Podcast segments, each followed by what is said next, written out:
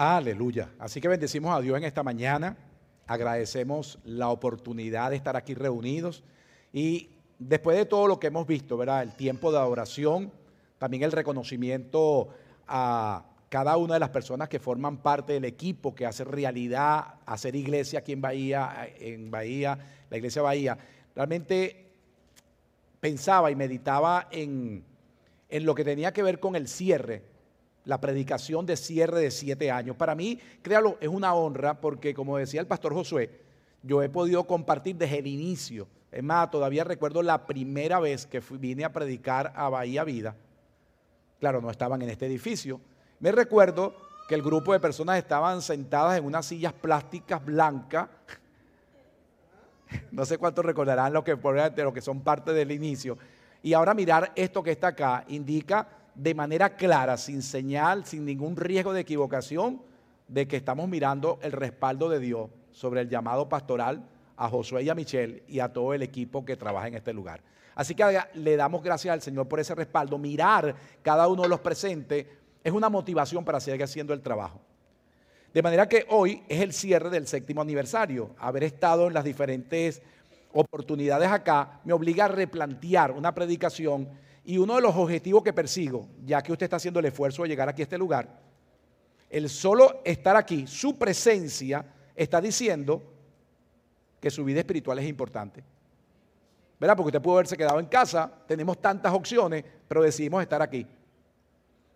Al estar aquí, estamos diciendo entonces con la presencia que mi vida espiritual importa.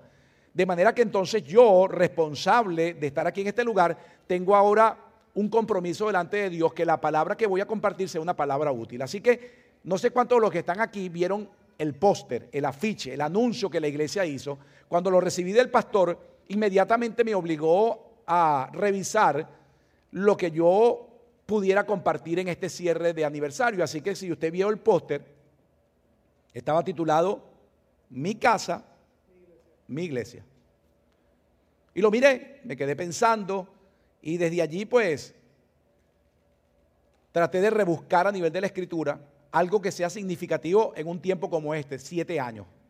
Así que vea esto, el solo hecho de haber sobrevivido una pandemia hace que sea más relevante el mensaje. El título de ese póster, Mi casa, mi iglesia, me hizo pensar que era bien relevante, producto a que tal vez muchas de las personas que estamos acá podamos tal vez recordar que hace solamente unos dos, tres años estábamos con restricción de reunión debido al contagio de COVID y muchos de nosotros tal vez estuvimos dentro de nuestras casas encerrados mirando solamente la transmisión virtual porque no podíamos estar en la iglesia, ¿verdad? ¿Cuántos recuerdan ese punto?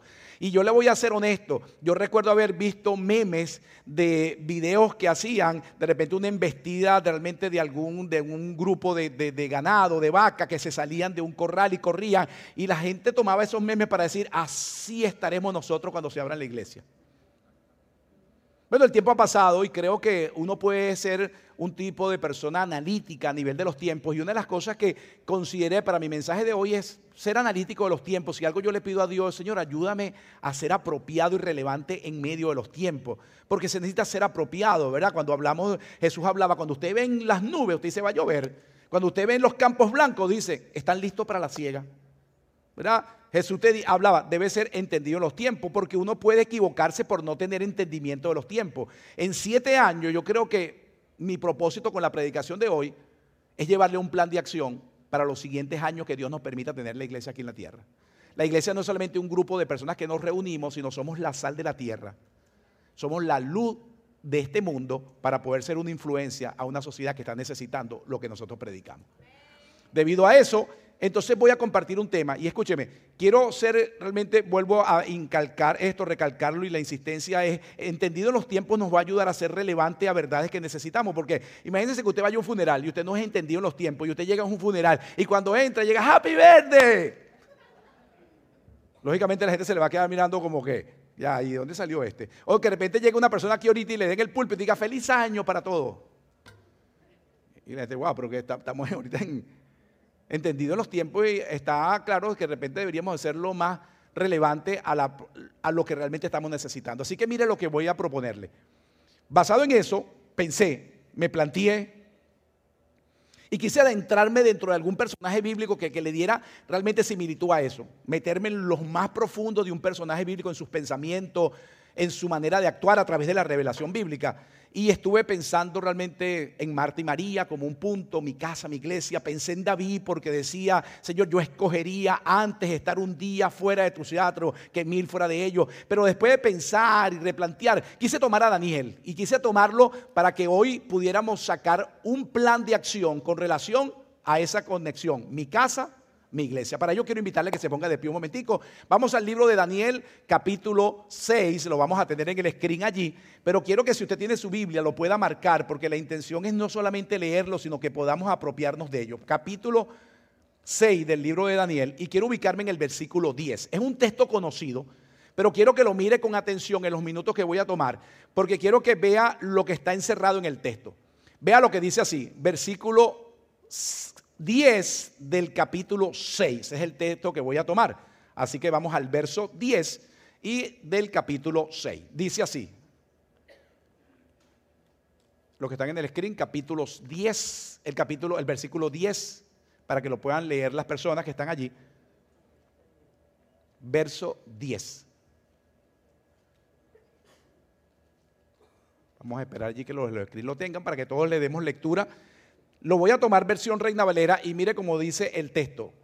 Cuando Daniel supo que el edicto había sido firmado, dice así, entró en su casa, vea esto, entró en su casa y abiertas las ventanas de su cámara que daban hacia Jerusalén, se arrodillaba tres veces al día y oraba y daba gracias delante de su Dios. Y me gusta cómo termina el texto, dice, como solía hacerlo antes.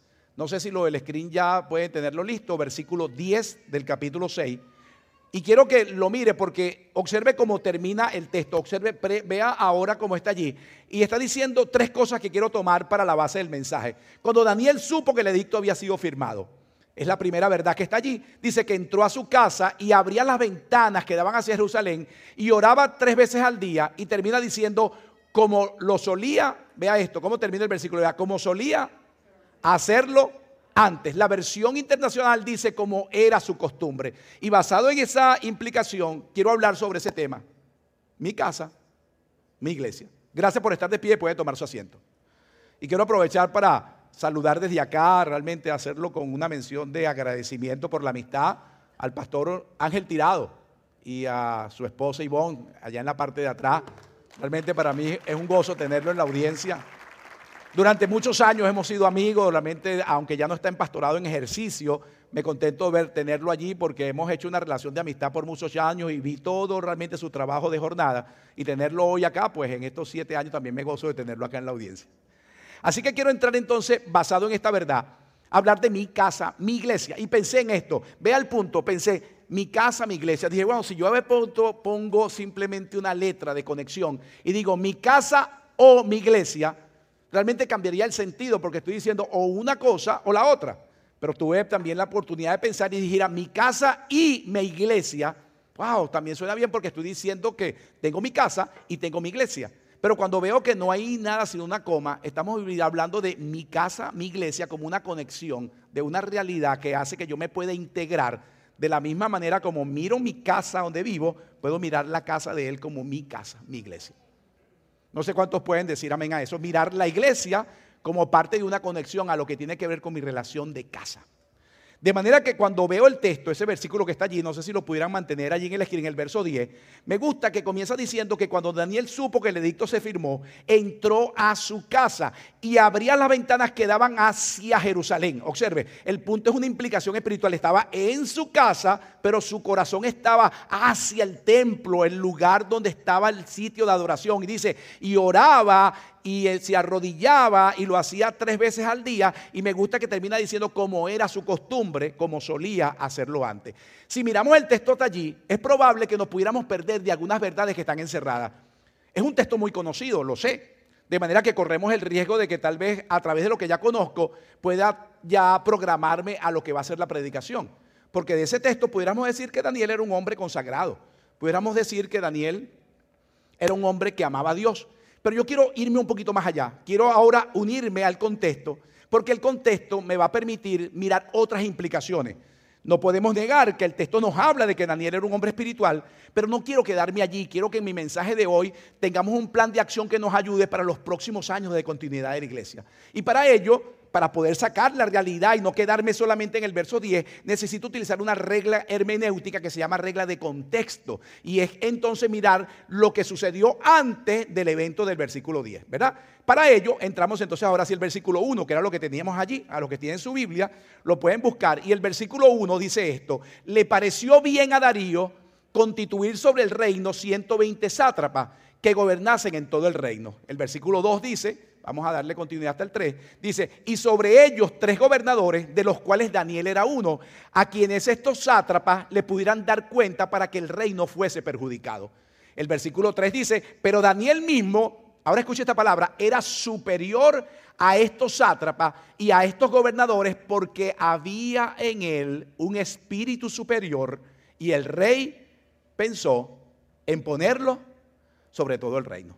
Me detengo para hacer ahora allí una conexión y me gusta que Darío, piensen Darío ahora como un monarca, un emperador, que producto de su posición tiene el poder de tomar la vida de las personas a gusto, quitarle la vida a quien quiera como emperador y tomar decisiones que pudieran ir a favor o en contra de lo que él consideraba que realmente era oportuno. Así que Darío era un emperador soberbio, un hombre con sed realmente de un egocentrismo que lo hacía ver que tenía realmente la vida de las personas en sus manos.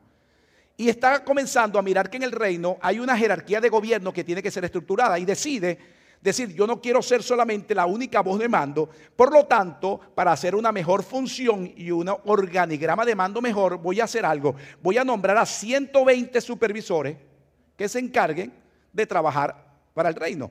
Pero estos 120 van a tener tres personas a quienes ellos tengan que darle cuenta. Y sobre los tres, entonces yo voy a tener la autoridad máxima. Ahora me gusta la forma, 120 supervisores sobre estos 120, tres que van a estar acá. Y de estos tres, uno que sea realmente el líder de los tres para que el reino sea perjudicado. ¿Sabe lo que el rey estaba pensando? No quiero que haya tráfico de influencia, no quiero que se haga mal uso realmente de los recursos del gobierno y para que la gente tenga que dar cuenta, entonces quiero hacer un organigrama. Pero lo que me gusta es que cuando nombra a los tres, dice que de los tres que realmente estaban allí en la posición más elevada, por debajo solamente del rey, había uno nuestro amigo Daniel, que tenía tanto favor y tenía tanta gracia que el rey estaba pensando, vea, en ponerlo sobre todo el reino. Me gusta, lo pienso y me pregunto, ¿la iglesia debe conformarse solamente con buenas celebraciones dentro de los recintos que tenemos? ¿O realmente nuestra visión debería ser una influencia en medio de necesidades que realmente están? ¿Sabe lo que me apasiona del texto? Es que dice que Daniel era superior a los dos que estaban al lado de él con su posición y a los 120 supervisores. Y dice que era superior a tal forma que el rey estaba pensando ponerlo a él sobre todo el reino. Y uno se pregunta, ¿y dónde estaba la razón? Dice, porque había en él un espíritu que lo hacía superior. Yo no sé cuántos adoran a Dios, pero Mire, yo escuchaba aquí cuando estaban dando el reconocimiento de los músicos y las personas que han trabajado. Usted tiene que estar claro que el propósito de Dios cuando te salva es para que tú uses tus dones, tus recursos al servicio de Él. Dios es un Dios de planes y de propósitos. Quiero que sepa que no estás aquí por casualidad. Si Dios te trajo aquí es porque tiene un plan para tu vida. Quiere que hacer uso de tus dones, talentos y habilidades. ¿Sabe lo que me gusta? El rey pensó en ponerlo sobre todo el reino. Ahora, hay algo que tenemos que tener claro. Si usted vino hoy acá, primero por lo menos quiero que saque el primer punto de conclusión para el plan de trabajo. Todo lo que usted tiene lo ha recibido de la mano de Dios. Todo, escúchelo. Casa, carro, dinero, esposo, esposo, hijo, aún los intangibles, dones, talentos y habilidades, todo viene de Dios. Así que tienes que estar claro, lo primero es que lo tiene, segundo es que Dios te lo da y tercero, que tienes que dar cuenta de ello. Entonces, si usted hoy está acá y quiere hacer una conexión de mi casa y mi iglesia, tiene que estar claro, Dios no te tiene aquí por accidente, tú no estás aquí por un error, tú estás aquí porque Dios tiene planes para tu vida. El propósito de Dios es usar tu vida para la bendición de otras personas. Obsérvelo, vea, el rey quiso ponerlo sobre todo el reino. Vea, Dios es un Dios de planes y de propósitos. Disculpe que interrumpa su aplauso porque quiero que seamos un poquito más pensantes. Ahora observe, hay algo que quiero que vea. Lo primero es que usted no está aquí por accidente. Lo segundo es que Dios tiene planes con su vida y tiene talentos para usarlo a favor de la casa. Pero lo tercero es que vamos a tener que enfrentarnos a una realidad que tiene que ser conocida a través de los tiempos que vivimos. Y es que siempre que Dios tenga un plan para usted, siempre que Dios levanta una motivación para el servicio para Él, usted tiene que enfrentarse a la oposición.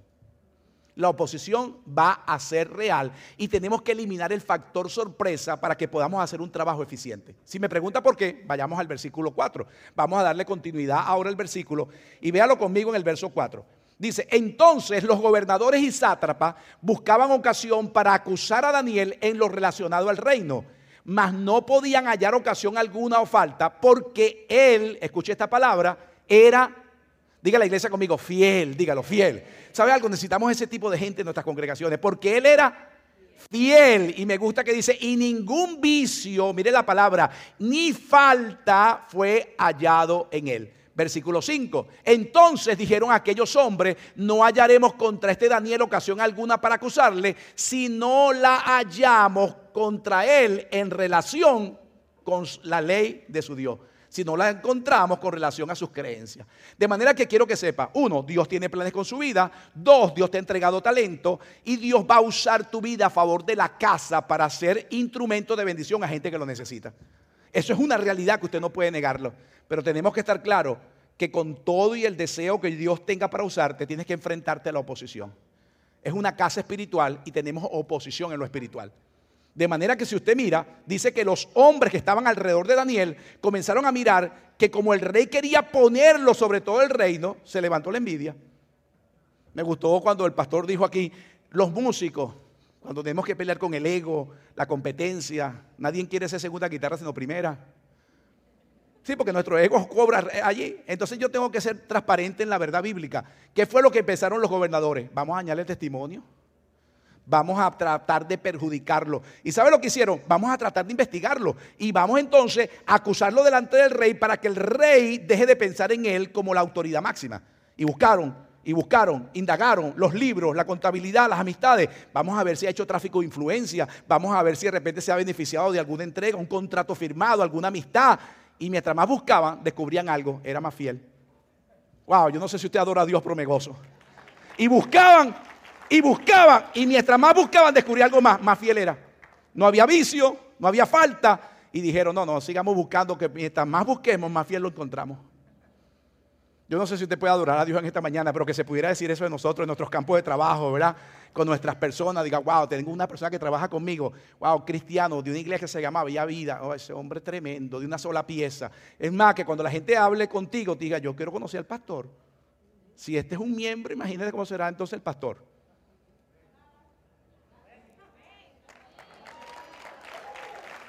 Buscaban y cada vez lo conseguían más fiel. Cada vez que lo conseguían, wow, no había falta. ¿Y sabe lo que llegaron a pensar? Ahora escúchenlo y quiero que el plan de acción para trabajar para los siguientes años de Bahía Vida esté basado en esta verdad. Piensen, lo replanteé, lo pensé. Y es que dijeron, mira, la única forma que nosotros podamos afectarlo es que realmente como no vamos a conseguir nada malo con relación a su conducta, vamos a hallarlo con relación a su fe vamos a perjudicarlo a través de su fe. Y mire lo que hicieron entonces. Ah, ya sabemos cómo lo vamos a hacer. Mire la estrategia satánica por lo cual debemos que ser discernir tiempos. Vea lo que dice el versículo. Vamos a ver el versículo siguiente. Entonces dijeron ellos, vea el versículo 7. Entonces estos gobernadores y sátrapas se juntaron delante del rey y le dijeron, ahora observe, mire la palabra, con signos de admiración, Rey Darío, para siempre vives. Ahora vea el versículo siguiente todos los gobernadores del reino, ahora vea, todos los gobernadores, todos los magistrados, sátrapas, príncipes y capitanes han acordado por consejo que promulgues un edicto real y lo confirmes que cualquiera que en un espacio de 30 días demande posición, demande petición a cualquier dios o cualquier hombre fuera de ti, o oh rey, sea echado en el foso de los leones. Observe ahora la estrategia. Míralo aquí porque quiero planteárselo como un plan de trabajo para los próximos años. Celebramos siete años y nos gozamos. Y mire el punto. Rey, se acercaron todos los gobernadores, escuche, todos los sátrapas, todos los líderes, nos hemos reunido y hemos llegado a una conclusión. Queremos convertirlo a usted en Dios por 30 días. Que usted sea el mero mero. que nadie puede orar a Dios en un espacio de 30 días. Solamente 30 días que vaya a orar simplemente a ti, que no le puede orar a ningún Dios, ninguna persona conoce a ti. Y el que no lo haga será echado en el foso de los leones. Por favor, mire el versículo siguiente, que es el 8, para llegar hasta el 9. Y dice, ahora, oh rey, confirma el edicto y fírmalo para que no pueda ser revocado conforme a la ley de Medi de Persa, la cual no puede ser abrogada. Y dice el versículo 9, y firmó pues el rey Darío el edicto y la prohibición. Por favor, venga conmigo ahora y planteemos el punto. Me quise meter en la mente, en el corazón de Daniel, tratar de rebuscar por conducta y revelación bíblica algunos puntos que nos sirvan para nosotros en estrategia de servicio. Y es esto. Le dijeron, rey, solamente vamos a hacer algo, que nadie pueda orar por un espacio de 30 días. Yo quiero que usted diga conmigo esa palabra, diga conmigo 30 días. Una vez más diga eso fuerte, diga 30 días. Vea lo sencillo del planteamiento que quiero hacerle. Y es que cuando usted escucha 30 días, y recuerdo las palabras iniciales, el rey estaba pensando en poner a Daniel sobre todo el reino. Si le hubiesen dicho al rey, rey, queremos que usted firme un decreto donde está prohibida la oración por siempre, yo soy de los que creo que el rey hubiese llamado a Daniel. Daniel, ¿qué piensas tú de esto? Pero le hicieron algo, un planteamiento, 30 días. Y por favor, quiero que sepa, por favor, iglesia, vamos a discernir, por favor, vamos a tratar de ser un poquito más proactivo, crítico y pensante. Mire esto, 30 días. No quiero ser muy técnico, no es mi objetivo, aunque ya va a estar los libros si lo desea, pero mire lo que he pensado. Si usted hace simplemente pequeños estudios, no quiero ser muy profundo ni muy técnico, pero cuando usted estudia psicología, las mejores escuelas, las tres mejores escuelas de psicología coinciden en que cuando un ser humano repite una acción consecutiva por 21 días, se hace un hábito inconsciente. No sé cuánto habrán escuchado eso. Levante la mano si usted lo ha escuchado. Sí, sí. Si no lo ha escuchado, no se sienta mal. Pero si lo ha escuchado, levante. Me diga, hermano más si trajo algo extraño allí. No. Vea, estoy hablando de conducta humana. No quiero ser muy técnico, pero no quiero entrar en una profundidad. Pero sí quiero ser, por lo menos en este momento, nada más mencionar. Se ha dicho que cuando una persona repite un hábito por 21 días consecutivos, dice que después de hacerlo consecutivamente, el hábito se hace casi inconsciente.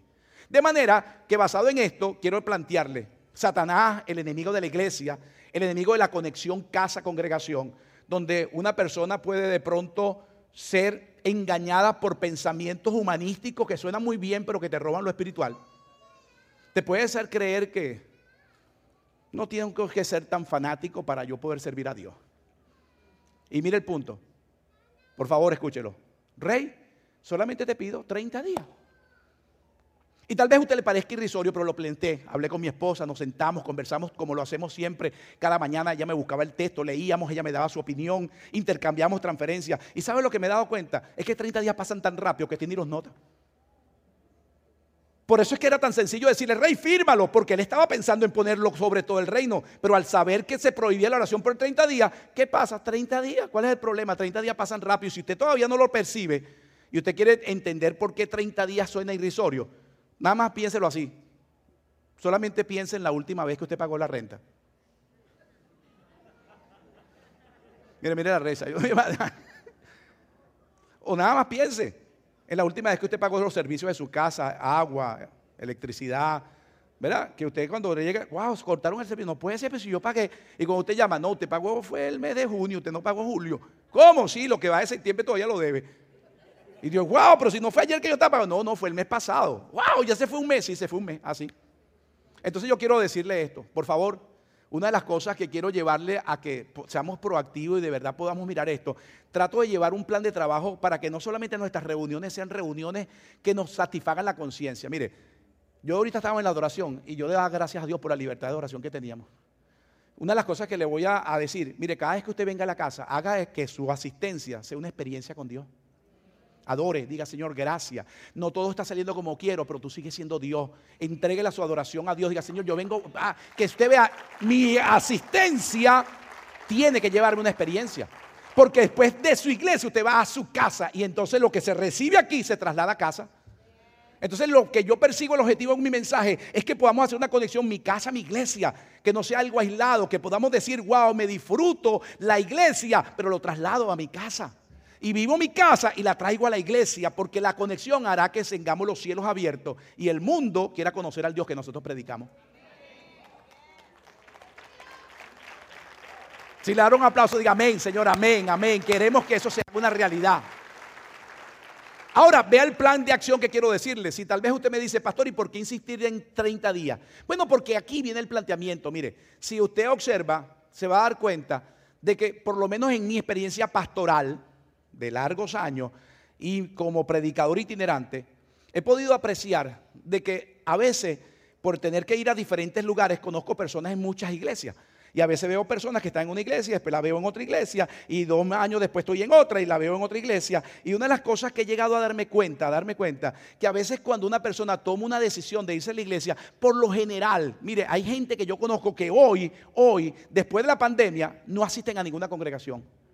Hay gente que hoy espiritualmente, y los conocí como líderes, los conocí como gente de verdad influyente, y hoy están teniendo problemas dentro de sus resultados de vida por haber perdido su conexión con su casa, haber perdido conexión con su iglesia. Pero el punto es que le voy a decir mi análisis. Y es que cuando hago el análisis he llegado a darme cuenta que una persona de repente no se va de la iglesia y pierde conexión espiritual solamente por cosas repentinas. No es algo que es un acontecimiento. Es un proceso que usted ni lo nota. Y se lo voy a plantear porque quiero ser pensante. Afuera va a estar nuestro libro ahí, Noche Fría. Título Noche Fría para que usted se lo pueda llevar si lo desea. Pero escuche esto. Mire, cuando yo veo personas que a veces usted dice tal vez porque lo he vivido, no, pastor, me voy de aquí de esta iglesia porque aquí lo que hay es puro hipócrita. Aquí hay gente que no lo quiere saludar a uno. O pastor, me estoy aquí molesto porque tal persona me hizo esto y aquello. Es más, estoy molesto por el mensaje que usted predicó. Eso fue para mí solamente. ¿Sabe cuánta gente yo he tenido que escucharle que diga, no, eso fue tal? Mire, en un momento de ir alguien tomó una decisión, pero mire lo que le voy a plantear. Pensémoslo ahora, mírelo ahora como predicador. He llegado a concluir que una persona no se desanime y se va de la iglesia. Normalmente el factor fuerte no es una decisión que se toma así de, de, momento de ira. Porque he tenido la oportunidad que cuando una persona, puede ser que sí, puede ser que sí, no quiero decir que no. Pero lo que normalmente he visto, que alguien con un momento de ira, en una explosión, toma una decisión, luego cuando pasan los días y ya la ira comienza a disminuir, más bien regresa. Oh, pastor, wow, estoy avergonzado, pastor. Estoy abochornado. Perdone, me perdí el control. ¿Sabe lo que me he dado cuenta? No quiero decir que siempre, pero por lo menos he dado, notado que el factor que produce desconexión casa-iglesia no son cosas que son repentinas. A veces veo personas que pueden tomar una decisión basada en la ira, pero normalmente regresan. Y después cuando regresan hasta se ponen más activos porque se sienten abochornados por lo que hicieron, que ahora quieren recompensar lo malo que hicieron. Pero ¿sabe dónde está la razón que yo veo? Cuando se va dando poquito a poco y usted ni siquiera se da cuenta. Un día, otro día y otro día. Por eso si usted ve, ahora ve el versículo 10 allí conmigo, míralo el verso 10. Cuando Daniel supo, ahora, en los últimos minutos este texto va a cobrar más significado, porque si lo miramos en el contexto, tal vez ah, cuando Daniel supo, ¿qué supo? Que el edicto había sido firmado. ¿Qué fue lo que supo? Que cualquiera que ore, cualquiera que clame a Dios, y haga oración y no sea el rey, será lanzado, vea esto, al foso de los leones. ¿Sí o no? Lo supo, lo supo. Ahora, yo quiero que usted pueda mirar en este momento. ¿Qué es lo que lleva a Daniel ahora a decir, ahora abro las ventanas y ahora me arrodillo tres veces al día? Alguien pudiera decir, porque uno, yo lo planteé, hablé con mi esposa, y Daniel no lo está haciendo porque dice, estoy molesto porque a mí no me invitaron a la reunión de líderes. Vea que Daniel no lo está haciendo porque está en contra del rey Darío. Daniel no lo está haciendo porque se siente en este momento como una persona que está simplemente haciendo un, un, volcado, un golpe de estado al rey. No, Daniel lo está haciendo por algo. Si usted mira el texto, yo quiero que lo pueda mirar conmigo. Si usted dice, ¿por qué Daniel sabiendo que había un edicto, sabiendo que había prohibición, ¿por qué lo hizo? No es rebeldía no es oposición, no es ego. Si usted me pregunta por qué, la parte final del texto nos va a dar la razón. ¿Sabe por qué? Vea esto. Porque solía hacerlo siempre. ¿Sabe lo que quiero decirle hoy, iglesia? siete años. Si usted quiere tener de verdad resultados en que usted pueda testificar la realidad de un Dios viviente, usted tiene que darse cuenta que somos el resultado de nuestros hábitos de vida. Me gusta ese movimiento que veo así. No escucho los amenes, pero el movimiento es así como casi como la, como la ola de los estadios. Como Sí, sí, usted viene el movimiento aquí, amén. Somos el resultado de nuestros hábitos. Mire, el factor suerte no forma parte de resultados de vida cristiana. Mire, una de las cosas que quiero que sepa, que usted hoy es el resultado de sus hábitos de ayer. Y habrá gente que me dirá, ay pastor, que usted está muy religioso, yo lo veo últimamente que usted está muy fanático. Sí, creo que he envejecido lo suficiente y, después que cumplí 60 años he sido más crítico conmigo mismo porque me di cuenta, cumplí 60 años, así que lo digo siempre, ya sé que tengo más pasado que futuro.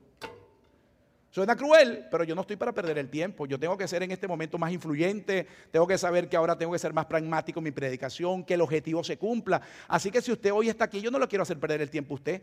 Quiero que sepa cuando usted viene a esta casa y usted tiene una vida espiritual, usted tiene que estar claro que no son razones de suerte, es simplemente saber que sus hábitos traerán los resultados de vida. ¿Sabe? Mire, y le voy a hablar de este punto. Y a veces gente dice, ay, pastor, que usted está muy religioso, usted todo. Bueno, vamos a hablar de hábitos y cambiemos esto a algo que no tenga que ver con espiritualidad. Vamos a hablar de salud. Salud, ¿verdad? Salud. Aquí tenemos médicos que pueden dar esto con más, más fuerza que yo, pero salud. Usted y yo tenemos que reconocer que nuestra salud va a depender de los hábitos de alimentación y ejercicio que tengamos.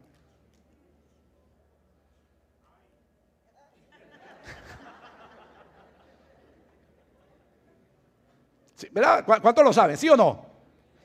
Me decía un amigo mío, y yo sé que el tiempo se me consume, pero un amigo mío judío de mucho dinero, con mucha amistad, salíamos juntos, él me decía, más, bueno, no me decía, él me decía, reverendo, reverendo, judío, judío. Y él me decía, es que me gusta tu forma cuando yo te escucho, de verdad, tu mensaje siempre me sacude, aunque estoy en contra de muchas cosas que tú predicas, pero me gusta tu mensaje, eres brillante. Y siempre me decía cosas, pero entrábamos a conversar y salíamos peleando.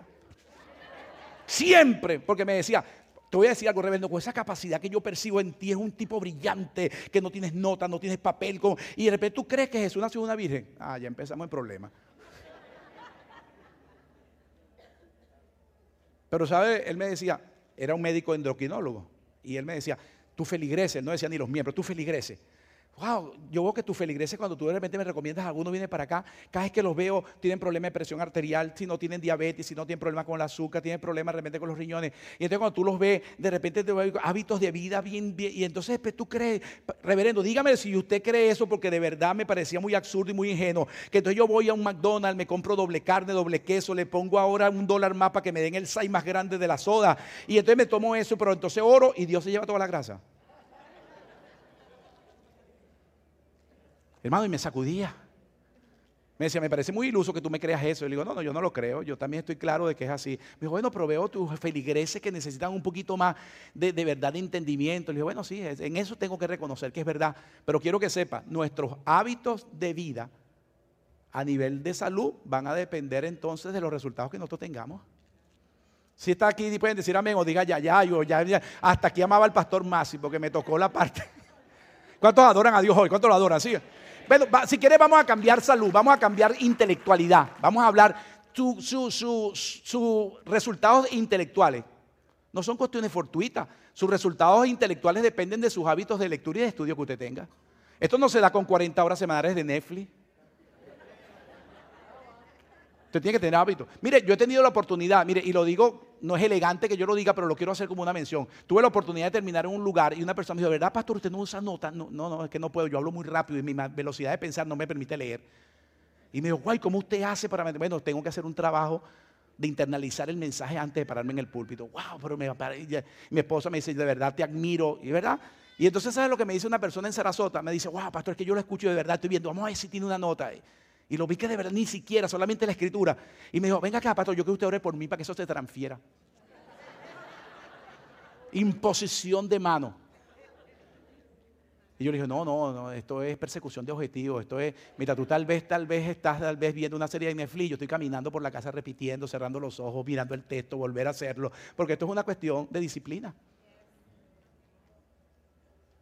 Entonces, cuando usted ve a Daniel, ¿qué es lo que le crea a Daniel el punto de que cuando vino la prohibición? La prohibición vino, pero Daniel tiene un punto, es que tiene hábitos positivos de vida.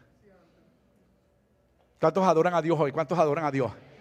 O sea, no fue algo que lo sorprendió, por favor iglesia, escúchelo, no fue algo que le sorprendió. Daniel tenía hábitos de vida y si usted me pregunta cuál era el hábito, que todos los días acostumbraba orar delante de la presencia de Dios porque tenía una conexión entre su casa y su conexión con el templo en Jerusalén. Así que si usted hoy está aquí, yo quiero llevarle a que usted piense conmigo, si usted de verdad anhela tener buenos resultados, usted tiene que revisar cuáles son sus hábitos. Sus hábitos espirituales tienen que estar conectados a su casa. Su casa no es. Esto, mire, yo he llegado a pensar a veces, cada vez que me dan un email, me mandan un email, me mandan las millas que yo tengo porque tengo que viajar mucho a nivel de nuestro ministerio y me dicen que acumule millas. Y a veces yo digo, wow, a veces como que siento como que si uno llegara al templo y estoy acumulando millas, pastor, los pastores ya habían 5 mil millas más en el culto de hoy. No, no, esto es una experiencia en la que usted tiene que realmente estar claro que venimos porque reconocemos que mi vida espiritual importa. Entonces yo tengo que tener la capacidad de entender que esta casa, esta casa forma parte de conexión para mi crecimiento en diferentes áreas. Si usted me pregunta cómo lo decía el salmista, mire las palabras que me apropié del salmista. Él decía, aún el gorrión haya casa, vea, y la golondrina nido, vea, y lo hablaba con términos, oígame bien, de necesidad. Y él decía, una cosa Vea esto, una cosa le he demandado a Jehová. Escúchelo ahora, vea la conexión de lo coherente. Una cosa le he demandado a Jehová y esa voy a buscar, esa voy a buscar. No es que yo le pido a Dios por una cosa y busco otra. No sé si puede adorar a hoy a ti, ¿verdad? Vea, una cosa le he demandado a Jehová y esa buscaré. Ahora vea, que yo pueda estar en la casa de Jehová, que mi asistencia sea una experiencia, que yo pueda contemplar tu hermosura y vea, y pueda inquirir en tu templo. Eso indica que mi hábito hacen que realmente trabajen solos para mí. Mire, cuando usted tiene el hábito de que los días domingos, 11 de la mañana, usted tiene una reunión con su Dios y usted tiene claro que este es el tiempo que usted le dedica a Dios por agradecimiento, usted no necesita que nadie lo force. Es más, yo no sé si usted le ha pasado, pero a veces uno viene, tiene el hábito tan formado, este es el día que vengo, y entra por sus puertas con acción de gracia y por su atrio con alabanza, alabadle y bendecir su nombre porque Jehová es bueno y porque para siempre es su misericordia. Y usted cuando sale de la casa, este es el día que vengo a buscar a Dios, este es el día en que me voy a gozar. Es más, cuando usted tiene el hábito, usted llega hasta aquí a la iglesia y cuando de repente siente, hermano, vamos a comenzar el culto, escucha la guitarra, wow, yo vine. ¿Y por dónde manejé yo? Y, cuando se da cuenta, usted viene en automático. Y usted me pregunta por qué. Porque tiene el hábito, sin Dios estoy incompleto. Mi vida sin Él no tiene sentido. Formé el hábito de que este es un tiempo en que mi casa y mi iglesia tienen conexión entre sí, porque mi casa va a tener ahora resultados por lo que pasa en mi iglesia. Así que cuando usted venga, haga una experiencia, Señor, quiero ver mi casa transformada y usted va a ser testigo de que para Dios todas las cosas son posibles. Denle un aplauso a Dios por sus pastores, por la iglesia. Diga, Señor, gracias, gracias, gracias. Mire, le voy a llevar esto al ámbito deportivo. Cuando Matt McGuire, Matt McGuire fue el hombre que rompió un récord que tenía 61 años establecido por Roger Mars, donde había logrado que tenía 61 honrones que no se podían dar en el béisbol. Mi país, Venezuela, el béisbol es casi una religión. Y cuando se logra, Sammy Sosa logra romper el récord de 61, llegando a 62, pero Mama Guay no solamente logra pasar el 62, sino que llegó a 70 honrones. O sea que la marca la destruyó, no solamente con un honrón, sino con 70 honrones destruye la marca. Y ahora todo el mundo quería hablar con Mama Guay. Mama Guay era el hombre del momento porque había logrado romper un récord, un récord que se mantenía por 61 años. Le preguntaron, Maguire, ¿cuál sería el consejo que le darías? Tres consejos que le pudieras dar a los jóvenes que se inician en el béisbol, a los que inician en este momento con el sueño de llegar a las grandes ligas, ¿qué consejo le daría? Tres consejos. Y él se quedó pensando y dijo, bueno, el primero practica, el segundo practica y el tercero practica. Es hábito, es persecución de objetivo. Si de verdad para usted Dios es prioridad, cuando algo importa se demuestra con hechos. De manera que voy a concluir mi mensaje diciéndole, necesitamos crear hábitos espirituales que nos permitan mirar resultados que Dios ha prometido. Para ello vamos a tener que mirar dónde está nuestro tiempo consumido. ¿Qué es lo que me está robando realmente la mayor parte de mi tiempo? ¿Por qué puede suceder que me desconecte con mi casa espiritual cuando de repente he recibido beneficios de ello? Mire, esto es un caso real. El año pasado fue coincidencial, pero me sirve para, para mi modelo de predicación. Pastor, no voy a poder ir porque justamente hoy es el mundial entre Francia y Argentina. Y usted sabe que esto es cada cuatro años, pastor, así que no voy a ir para el culto. Perdóneme. No bien. Pero resulta que conecta que el 25 de diciembre es domingo, el año pasado. Así que, pastor, sabe que el 24, la familia, y usted sabe, el domingo, entonces uno va a poder levantarse temprano porque llegar a las 10. ¿Cuándo? El siguiente cae primero de, enero. Ay, pastor, viene la familia a visitarnos y así que yo tengo tal. Así que van tres. El siguiente me embolaté, estaba tan enredado que van cuatro. ¿Qué resulta? Que entonces cuando llega el quinto domingo ya pasaron los 30 días. Perdiste conexión. Entonces cuando estás pensando es una lucha de los infiernos contra el cielo. ¿Voy o no voy? Ay, ya me da flojera ay, ya no tengo ganas. ¿Iré o no voy? Ay, mejor no voy porque me van a hacer bullying. Y cuando llegas te sientes extraño. ¿Qué fue lo que pasó? No fue un acontecimiento, es perder los hábitos espirituales que te van a llevar a tener coherencia, casa, iglesia, iglesia, casa. Esto no es cuestión fortito. Dele gracias a Dios por sus pastores y dele gracias a Dios por la casa, porque la intención es que su vida pueda ser alimentada. Siete años, conexión. Y miren lo que voy a proponerle como un plan de trabajo. Y usted diga, pastor, ¿y cuál es el plan de trabajo? Bueno, le voy a proponer un plan. Si hoy yo provoco a través de mi predicación, por lo menos anhelo por lo espiritual y anhelo por su casa y su iglesia. No quiero dejarlo solamente en el punto de convencerlo, quiero ayudarlo a que lo lleve a la práctica. Fui invitado para por lo menos provocar acción. Y hay personas que me dicen, pastor, me gustaría, pero es que yo tengo el tiempo tan comprometido, tengo el tiempo tan ajorado. Yo me levanto, pastor, y escúchelo. Ya cuando yo me levanto, todo está cuando tengo que irme a bañar, tengo que hacer desayuno, tengo que llevar a los niños a la escuela, tengo que correr para el trabajo, tengo que ir al banco. Y entonces me doy cuenta que no puedo. Yo tener una disciplina espiritual no se me hace fácil, pastor. Y yo le digo, depende. Porque cuando tú estableces prioridades, las prioridades cambian hábitos. No sé cuántos están de acuerdo aquí conmigo. Mire, nada más escuche nada más que usted tenga un síntoma de enfermedad, un síntoma que se repite, se repite, se repite, y ay, qué malicia, y usted reprende, y de repente usted, ay, el médico te dice, vamos a tener que hacer una biopsia. Mm, no hay un mejor, el mejor evangelista que hay se llama cáncer. Te cambia la vida y ahora sí queremos hacer cambios de hábito porque en este momento estamos mirando que hay algo que me está preocupando. Bueno, porque era esperar momentos tan difíciles para poder decir, Señor, quiero darte la prioridad hoy, hoy. Hoy cuando estamos iniciando la sensación, pasamos al inicio de los ocho años. ¿Cuántos están aquí? Dan gracias a Dios por eso. Soy parte de esta casa. Soy parte de esta casa. Daniel no lo hizo por rebeldía, lo hizo porque tenía hábitos.